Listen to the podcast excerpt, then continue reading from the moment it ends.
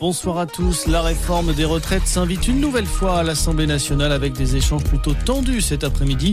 Elisabeth Borne a notamment haussé le ton contre la proposition de loi du groupe Lyot qui veut revenir sur le départ à 64 ans. La première ministre parle d'un texte anticonstitutionnel. Il sera pourtant discuté demain en commission à l'Assemblée après le feu vert d'Éric Coquerel, le président de la commission des finances. La majorité veut désormais éviter à tout prix qu'il soit débattu dans l'hémicycle le 8 juin prochain. Elle a été inaugurée ce matin en grande pompe, l'usine géante de batteries pour voitures électriques de Billy Berclos dans le Pas-de-Calais, la première gigafactory française. Elle doit démarrer sa production à l'été avant une commercialisation prévue à la fin de l'année. Objectif équiper 500 000 véhicules d'ici 2030. Dans l'actualité également, l'agression mortelle d'Ivan Colonna à la prison d'Arles en mars 2022 aurait-elle pu être évitée? C'est la question à laquelle une commission d'enquête parlementaire a tenté de répondre dans un rapport qui a été publié aujourd'hui.